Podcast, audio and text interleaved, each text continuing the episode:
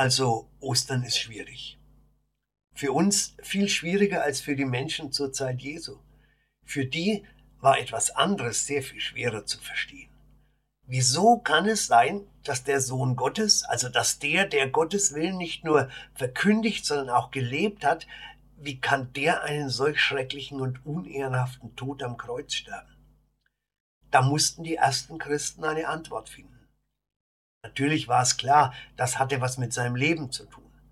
Dass er sich mit seiner Art, Gott und die Menschen unmittelbar zusammenzubringen, Feinde unter den Priestern gemacht hatte. Denn wenn da jeder direkt mit Gott reden konnte, dann waren die ja irgendwie überflüssig. Aber das beantwortete nicht die Frage, wie Gott das zulassen konnte. Die ersten Christen dachten da in den Bahnen ihrer Zeit.